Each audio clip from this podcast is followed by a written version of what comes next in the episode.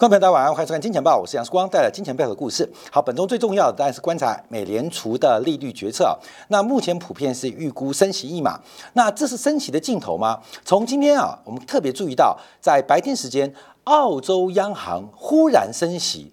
这是一件非常诡异的转折哦，因为在上一次澳洲央行对于整个通货膨胀、对于整个经济衰退的前景，使得利率周期，特别是紧缩周期，感觉已经来到尽头。结果回马枪在今天再度加息啊，这震撼了市场。那我们要特别观察，美联储的加息周期会在本周是最后一次吗？我们要先从汇率的一个变化做观察。第二个，看一下日元啊，整个亚洲货币全部都在贬值，而且这种环贬的趋势。不变，那为什么呢？第一个，整个东亚的制造业、东亚的供应链出现了休克的发展。我们从韩国最新出口的快报，还有包括台湾地区第一季的 GDP，都非常明显看到，整个东亚供应链目前遭遇到非常大的一个休克危机。从日元角度，已经来到五个月新低哦。那目前呢，前坡的低点是三月八号的一百三十七点九啊，就一百三十八啊，这个是非常非常接近啊。但当时啊，就是美国的细股银行。的挤兑风暴，使得这个美元一度出现拉回，而日元出现反弹。可是目前我们看到日元再度来碰触这个近五个月低点啊，五个月低点，也就是日元这一波的反弹跌升之后的反弹，恐怕即将宣告结束。我们从美元指数更明显可以看到，目前美元正在。形成双底的可能，而这个双底的趋势，在日元的贬值带动之下，还有英镑利多不涨的背景之下，美元悄悄的重新。站回了一百零二的整数关卡，特别是日元的贬值，更是推升美元指数升值的一个巨大的推力。啊，美元指数之外，那么观察那非美元指数的货币怎么办呢？我们今天先看到韩币啊，因为韩币啊在今天啊呃持续的来挑战近五个月的低点。那最近的货币竞贬大战会不会再从日本、韩国从北边一路往南延烧？等一下看台币，因为台币也创下新低啊。那韩币会出现明显贬值，当然有基本面原因。就在昨天呢，韩国公布了出口快报。我们常讲韩国是全球经济的金丝雀，因为不仅韩国的经济体量是位居全球前十，另外它的出口的规模跟出口的品相跟种类是非常非常的广泛，所以常常可以作为全球经济的金丝雀。第一个啊。东边啊，抱有的是美国，西边又是中国的这个邻国，所以韩国不管从地域性的重要性，从产品的结构，还有包括它的经济规模，加上它出口快报，这个常成为全球经济的金丝雀。那四月份出口的金额。统计出来了啊，是较去年衰退了百分之十四点二，是连续七个月在做衰退。那主要原因啊，第一个对中国出口持续平软，另外全球对于韩国产品的需求，特别是半导体的需求大幅度的一个放缓。那也不排除啊，是因为这个具体单价大跌的原因啊。那考虑到工作天数，因为啊。今年的四月跟比去年四月比较，算是衰退了百分之十四点二。但去年的工作天有二三点五天，今年的工作天哎少一天，只有二十二点五天。所以，假如以日均来做观察话，韩国的日均出口仍然是衰退了百分之十点四。那另外进口的金额也创下了新冠疫情以来最大的下跌。主要原因啊，当然是能源价格的单价走低，还有进口量的减少。那四月份的贸易逆差二十六点二亿美元。更是创下亚洲金融风暴以来最长的赤字记录，所以我们看到，不仅是韩国，包括我们看到香港地区，目前都面临了是外汇储备不断的被放血当中。随着美国紧缩周期，随着时间的延续，美国悄然的在吸收全球流动性，所以我们看到经常这样的赤字，加上外汇储备慢慢的被损耗，这是亚洲货币正在。暗示的一个贬值的巨大危机啊！好，那我们才从金丝雀角度做观察啊，金丝雀角度观察，因为韩国十五大类的出口产品，我们可以看到，第一个韩国的像呃造船啊是非常非常强啊，韩国造船非常非常强，而且特别是高附加价值的这个造船啊，是全球首屈一指的。那另外包括它的电子啊、电信啊、半导体啊、晶片。都非常强。另外，韩国的钢铁也非常强，韩国的石化也在亚洲是居于前列的。只是在这一次啊，四月份数据出现一个很大的转变哦，就是韩国在主要的这个十五大项当中啊，少数在成长，那大幅成长的是汽车，嗯，汽车。汽车啊，汽车即将成为韩国最大的出口单一品项哦，这是一个非常非常重大的转变啊，跟中国很像哦。中国的汽车出口应该最快在上半年会成为中国最大的出口品项，而韩国也一样，韩国在四月份汽车出口快要追上半导体喽，这是过去不能想见的。因为过去韩国在三星、在海力士的带动之下，韩国半导体出口动辄是汽车出口的两到三倍。随着这一体价格暴跌，还有韩国汽车竞争力的暴涨啊，所以我们看到韩国的汽车出口现在最新数据在四月份仅差半导体两亿美金，分别是六三点八对六十一点五六。所以今年第二季有没有可能韩国跟中国一样？在出口的结构当中出现改变啊，这是我们要做一个特别观察的一个方向啊。那另外看到衰退部分，当然具体的价格大体啊，呃，拖累整个半导体跌幅是高达四十一 percent，相较去年同期。去年的时候啊，韩国的半导体出口大概还有大概一百一十五亿美金，到今年四月剩下六十三亿美金啊，很直观啊，这个韩国出口大跌主要就是半导体的因素啊，来做做个拖累。那另外的项目啊。不管是这个石化啊，不管是钢铁啊，包括像呃这个显示器纤维家电，都是出现两位数的衰退。所以，我们不能从韩国的出口市场做观察，而是全球对于商品的需求正在放缓。我们现在面对事件是一个商品通缩、服务通胀的时代。商品通缩、服务通胀的时代，现在去哪边玩？不管是机票，不管是旅店，不管是吃饭，都越来越贵。可在商品的环节是越来越便宜，低到无法想象的一个价格，甚至连苹果的定价策略都可能趋于保守。所以，我们现在面对世界是一个商品过剩，而服务。供应不足的世界，商品正在物价下跌，而服务正在物价上涨。商品通缩，服务通胀。所以，对于整个东亚供应链来讲，我们提供没有太多服务。大部分是商品啊，大部分商品，而对于商品的出口就非常非常敏感。从韩国的出口的品相就可以略知一二。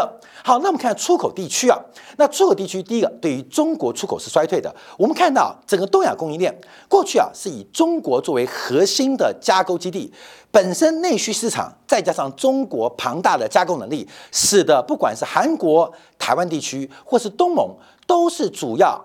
把这个产品往中国进行二次加工，甚至多次加工，再转交第三地或是回销。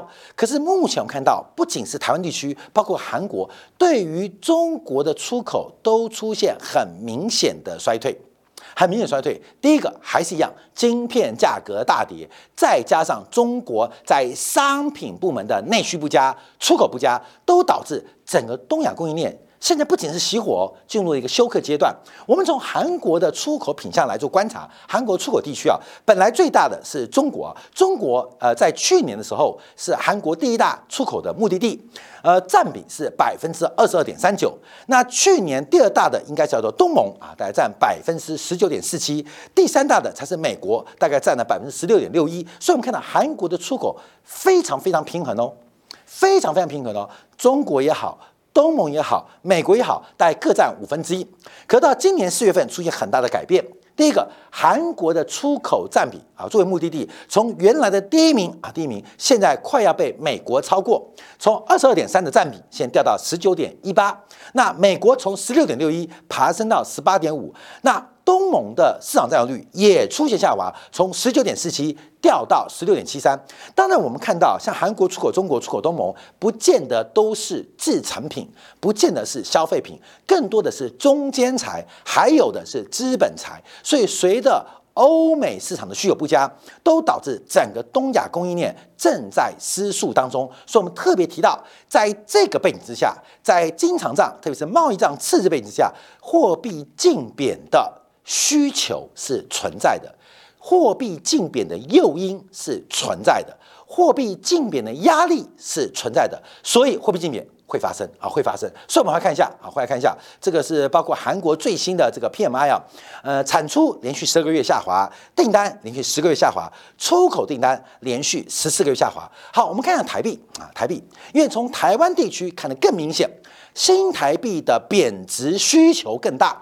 新台币啊，在今天啊，这个五一廉价球之后，来到新低，来到三十点八二五，三十点八五。哎，观众朋友，不知不觉哦。各位的财富在长大哦，啊，从二十九点八、二十九点九到现在三十点八，光是台币对美元的贬值就已经三个 percent 了，已经三个 percent 了。那包括了人民币啊，今年六点九五啊，这个七啊，基本上能撑守不住。六点九五是七整数关卡，这个人民币啊，现在是六点九四、六点九五对一块美金嘛。那为什么不贬？因为它给。整数关卡七块钱，有一点缓冲区间，而这个缓冲啊，我认为是很难以缓冲的啊。为什么？因为日元的贬值，包括亚洲相关的贸易伙伴、贸易对手都在贬值，对于中国的出口的贸易的竞争力啊，基本上汇率的这个实质购买力会有一定贬值的压力。所以这种贬值啊，就是你先贬，谁先贬谁先赢嘛，后贬的倒霉嘛。所以一九九七年谁先贬？一九九七年是日元贬嘛。日元贬之前，一九九四年谁贬？人民币先贬嘛，会改嘛？所以人民币从四多四块多变八块多。那一九九七九六年下半年，日元先贬，台币再贬，好，台币再贬。所以亚洲金融风暴最先贬值的两大经济体，日本跟台湾没事，相对没事，相对没事。后面在抵抗的全死光啊！不管是泰国啊、韩国啊，还是马来西亚，你越玩贬值的越倒霉啊！这个本上就是大家这个叫做生存游戏嘛，鱿鱼游戏。你先到终点的，先发动的先赢，后发动的买单。所以我们看到大家就是你走一步，我走一步，不敢动作太大。可是我绝对不能落后在你之后啊！就是木头人，一二三，木头人啊！大风吹干嘛？抢椅子都是能够先把半步迈出去，绝对不会。少迈半步啊，所以我们看到现在亚洲货币的贬值啊，慢慢在发生。那这边要观察，因为上礼拜五台湾公布了第一季的 GDP，那是负的三点零二，这个数字啊，直追两千零八年的金融海啸，而且比台湾的主计单位的预估值百分之一点二的增长，出现了天差地别的一个大反转。那为什么会出现连续两季度的衰退？而这个衰退会不会延续？我们把结构要拆出来做观察。好，在这张图表当中啊，是我们这些小编啊透过这个主计单位所公布的数据做成图表，让大家很明显的做观察。我们来做一个说明啊。第一个可以观察绿色的，这叫做内部需求。那这个咖啡色的啊，咖啡色的啊，咖啡色的，这叫做外部需求啊，外部需求，所以分成内外需求。那内部需求就是民间消费加。资本形成投资，再加上政府消费，会构成了民间需求。那外部需求就是出口减进口，叫做外部需求。一个经济体都会有内部需求跟外部需求，特别对于经济规模比较小的经济体，它更仰赖的是国际市场，所以外部需求可能比内部需求来的更大啊！大家了解吧？就是希望大量生产。像以台湾地区啊，你说台湾生产的晶片，台湾人一百年用不完。台湾生产的面板，二十年用不完；台湾生产的塑胶原料自己用哈，我跟你讲，五年用不完。所以这些用不完的都要依赖哈海外市场。所以分成两块哦，一个叫内部需求，一个叫外部需求。东亚工业经济体啊都有这个变化，尤其是外部需求常常是内部需求的关键因素。我们常提到这个消费所得，呃消消费是所得的函数。内部需求哎，跟外部需求关系同样啊，同样，所以外部需求才是一个东亚经济体主要创造财富的发动机啊，要这样观察。好，分成两块。好，那我们看一下，我们以第一季来看台湾地区发生什么事情。第一季内部需求的 GDP 啊，国民国内国民生产毛额啊是增加了二点三八啊，增加二点三八。那外部需求是跌了负的。五点四一啊，五点四一，所以五点四一减去二点三八就是负的三点零二，所以外部需求第一季垮了，垮了。整个台湾对外贸易我们也做观察，不管是对大陆地区的对台湾产品的进口需求、进口必要性，还是美国的，还是欧洲的，基本上表现都不好。所以台湾跟韩国台湾地区跟韩国一模一样哈，都面临到一个非常严重外部需求不足的压力啊，不足压力。好，那我们看一下内部需求如何呢？内部需求除了民间消费啊出现大幅反弹，因为疫情开放嘛，另外政府部门呢这个消费有零点四六贡献。可是我们要观察一个很重要数字哦，资本形成投资栏目对于 GDP 是出现向下拖累，负的一点一四 percent。那这个分两块，一个叫做资本投资，一个叫做存货，这两个都在掉。相对于去年的第四季，相对于去年的第三季，更相对去年的上半年，我们看到整个投资错误或过度投资，会给台湾在资本形成形成非常长的拖累效果。在去年上半年到前年下半年。过度的投资啊，像这个对 GDP 贡献都高达二点三、二点五啊，这种过度的投资可能会为台湾经济未来非常长的时间带来一定的拖累。假如是存货投资啊，那可能两三个季度可以消化完成；假如是设备投入，那这个压力就非常非常大喽。所以我们特别观察，所以我们看一下民间消费啊，那民间消费部分呢，这个台湾主单位也特别提到啊。目前看来，这个消费啊，除了国内啊地区内消费之外，大部分都海外消费。海外消费增幅是非常非常惊人，所以现在台湾啊疫情开放，现在疯狂的向海外来进行旅游，所以大量的消费啊在海外发生啊，在海外发生。好，那我们看下资本形成啊，因为资本形成已经连续三个季度在衰退哦。你没有投资，就不会有就业；没有就业，就没有收入；没有收入，就没有所得。所以我们看到没有所得就没有消费嘛，所以我们看连续三个季度的资本衰退，这代表台湾未来有一长段的景气，恐怕成长率是不佳的哦，成长性是不佳的哦。这种过度过去从一九二零二一的疯狂的投资，特别是包括了半导体、包括了机械大量的投资，让台湾累积了好的叫做资本存量、设备存量。坏的就是投资过度，尤其是全球面临商品通缩的环境。我昨天听那个林俊杰的歌啊，大家知道那个林俊杰英文叫什么？林 J J 嘛，J J，怎么都在翻唱老歌，你知道吗？自己新专辑不行啊，因为台湾现在市场太小，这个音乐创作能量不够啊。老的那些创作词作曲家不是走了，就新的作词作曲家这个起不来。像台湾现在红的叫什么？那个什么五告，这叫什么告？告五人嘛。告五人，我就试图去听他歌。现在台湾超红的。后来我知道为什么告五人再去 KTV 点歌。告五人为啥台湾红？因为台湾是一个垄断封闭的环境，你知道吗？大陆歌点不到。大大陆歌假如能够广泛的啊，这有问题啊，这是版权的关系啊。因为台湾人对大陆人的版权已经磕得很贵。现在大陆人。啊，以其道还以之以其之道哈，还治其道其人之身呐。所以，我们看到现在告五人会红，我听他歌，我真的不觉得好听的啊，真的。可能我老了。重点是什么原因？因为一个封闭的环境，所以他长大了啊，他长大了。他长大原因是在温室中长大啊，温室中长大，这是我这很主观、很肤浅、很无聊的判断，因为我真的老人家。听不出他什么好听的歌啊，真的好听歌啊！所以，我们看一下台湾这个封闭的环境，这个封闭环境对于资本形成、对于服务价值可能会出现比较负面的结果跟发展，要特别跟大家做分享啊。好，另外我们看一下，从资本萎缩之后，就要看到资本的进口进口年增率也出现下滑，所以整个不是台湾问题，刚刚前面讲的是韩国，也不是韩国问题，是全球的供应链受到了巨大的改变。这个全球化的破碎，虽然尹锡悦在美国很舔美国人，非常舔，但没有办法，因为全球的供应链版图正在做改变，而这个改变让很多生产中间材的或资本材的，像台湾地区、像韩国，面临到极大的压力。第一个是全球化的倒退。第二个是很多中间财跟资本财受到了进口替代的影响，而货币贬值是唯一的去路跟唯一的选项，没有第二条路。分享给大家，为什么要特别观察亚洲货币，包括了我们在台湾新台币贬值的趋势，它是一条单行道。没有左转右转，更没有后退机会。分享给所有观众朋友。好，休息片刻，我们回来观察一下澳洲的突然加息。澳洲反悔了吗？澳洲为什么在四月份停止加息，而且话说的蛮直的，通胀到底，经济衰退。可为什么在今天有忽然加息一码？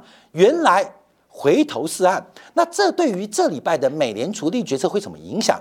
尤其是周末摩根大通把第一共和给并掉，感觉替美联储的升息铺了美丽的红毯。这样广告，怀做进一步观察。